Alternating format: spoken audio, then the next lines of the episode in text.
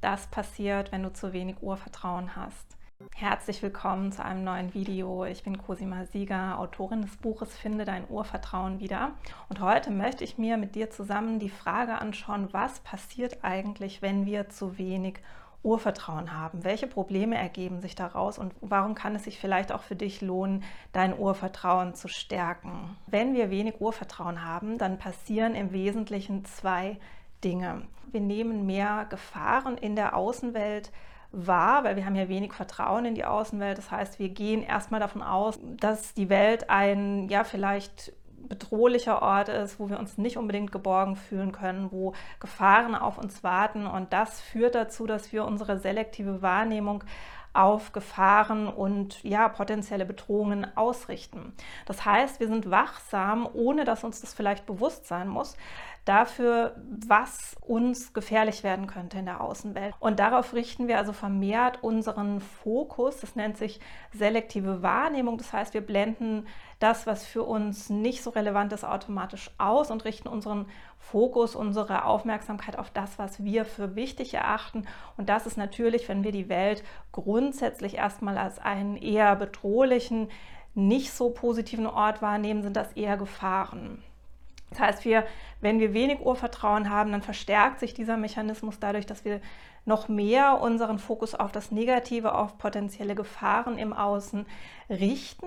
Und das Zweite, was passiert, ist auch, dass wir Dinge, die wir interpretieren, negativer interpretieren, als sie vielleicht in Wirklichkeit sind.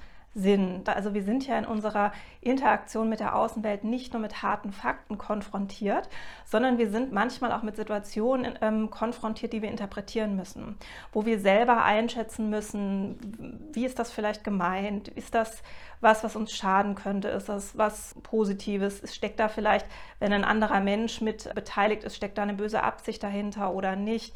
Das heißt, wir interpretieren kontinuierlich Situationen und wenn unser Urvertrauen schwach ist, dann neigen wir dazu, Situationen eher so zu interpretieren, dass wir sie als gefährlicher einstufen, bedrohlicher.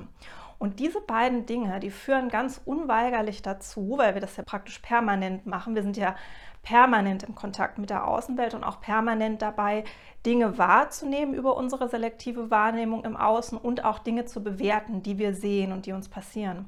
Und da wir das sozusagen permanent dann diese Erfahrungen machen, führt das dazu, dass unser Angstlevel hochgeht und als Folge davon unser Stresslevel hochgeht. Weil natürlich haben wir vermehrt Angst, wenn wir mehr Gefahren wahrnehmen, wenn wir mehr Bedrohungen wahrnehmen. Es geht gar nicht anders. Wenn wir die Welt so sehen, werden wir automatisch mehr Angst empfinden. Und wenn wir mehr Angst empfinden, haben wir mehr Stress. Angst erzeugt Stress. Und dazu kommt noch ein Faktor.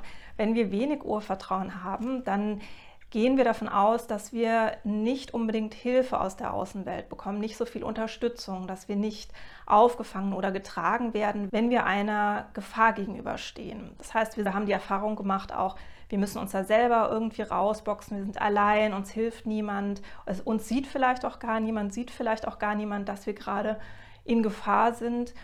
Und das führt natürlich dazu, dass wir noch mehr Angst empfinden und dass wir noch mehr Stress empfinden. Und dieser Mechanismus, der führt dazu, wenn wir praktisch ständig, täglich im Kontakt mit der Außenwelt oder in unserer Interaktion mit der Außenwelt in einem Zustand von Ängstlichkeit und Stress sind, dann führt das natürlich dazu, dass wir diese Gefühle, diese Zustände von Angst und Stress mit der Außenwelt, mit unserer Interaktion mit der Außenwelt assoziieren, also verbinden was ja auch so ist, also wir haben ja diese Gefühle auch dann vermehrt im Kontakt mit der Außenwelt. Vielleicht geht das dann weg, wenn wir uns zurückziehen. Und dadurch sinkt unser Urvertrauen noch mehr, weil wir dann quasi noch mehr abspeichern, die Welt ist ein Ort, an dem wir Angst haben und Stress empfinden müssen. Das ist natürlich kein Ort, an dem man sich dann wohlfühlt, an dem man sich geborgen fühlt, ist ja klar. Und da man die Außenwelt dann mit diesem inneren Zustand von Angst und Stress assoziiert, nimmt das Urvertrauen noch mehr Schaden. Und du siehst daran, es also ein Negativkreislauf. Wenn wir wenig Urvertrauen haben, dann setzen sich Prozesse in Bewegung, die dazu führen, dass wir quasi immer noch weniger Urvertrauen haben und unser Urvertrauen immer noch weiter Schaden nimmt. Und das ist auch vielleicht ein wertvoller Hinweis für dich, wenn du die Erfahrung gemacht hast, dass dein Urvertrauen im Laufe der Jahre immer mehr Schaden genommen hat.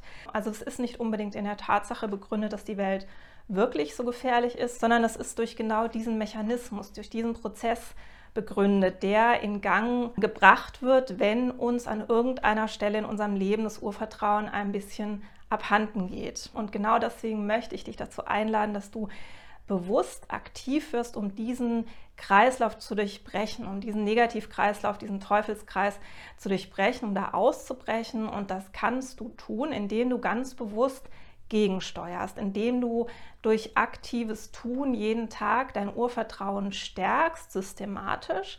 Und das solltest du auch eine Weile wirklich konsequent machen. Das kannst du zum Beispiel einfach tun, indem du die fünf Zugangswege zu einem starken Urvertrauen, die ich dir hier auf diesem Urvertrauen-Kanal vorstelle oder schon vorgestellt habe in den vorigen Videos, dass du diese Zugangswege kennenlernst, dass du dir dieses Wissen aneignest und dass du anfängst, diese Zugangswege auch zu gehen. Und diese fünf Zugangswege, zu denen ich jetzt bereits auch Videos auf meinem Kanal habe, die du dir auch direkt heute schon anschauen kannst, sind erstens, schaffe dir Geborgenheitsinseln im Alltag.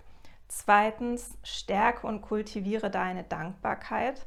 Drittens, lebe im Einklang mit deinen Bedürfnissen. Viertens, führe ein zufriedenes Leben. Bringe dich selbst in einen Zustand der inneren Zufriedenheit. Und fünftens, verändere systematisch deine Glaubenssätze. Das heißt, deine inneren Überzeugungen darüber, wie die Welt ist, wie die Menschen sind, äh, wie das Leben ist. Das heißt, verändere deine Sicht auf die Welt. Zu all diesen fünf Zugangswegen findest du nicht nur Erklärungsvideos auf meinem Kanal, sondern auch ganz konkrete und praktische Schritt-für-Schritt-Anleitungen, wie du diese Zugangswege gehen kannst zu deinem neuen starken Urvertrauen. Und ich möchte dich wirklich einladen, damit zu starten, lieber früh als spät. Denn leider ist es so, dass wegen dieses Teufelskreises wir normalerweise nicht einfach so in ein starkes Urvertrauen wieder zurückfinden, wenn es uns einmal genommen wird. Also wir müssen dann wirklich aktiv was tun und es ist, wie gesagt, gar nicht schwer. Es ist total angenehm, das Urvertrauen aufzubauen. Ich habe auch ein Video mal gemacht, warum es ein angenehmer Prozess sein muss, das eigene Urvertrauen zu stärken, damit es überhaupt funktionieren kann. Kannst du dir auch gerne mal anschauen. Das Video findest du auch auf meinem Kanal.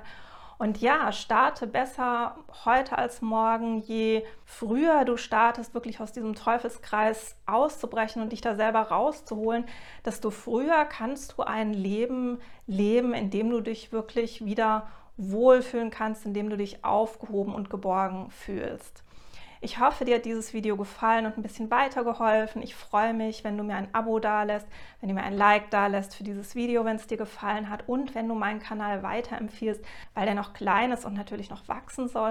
Und er braucht am Anfang ein paar Empfehlungen, damit der YouTube-Algorithmus auf ihn aufmerksam wird und damit er dann quasi auch anderen Menschen, neuen Menschen vorgestellt werden kann von YouTube.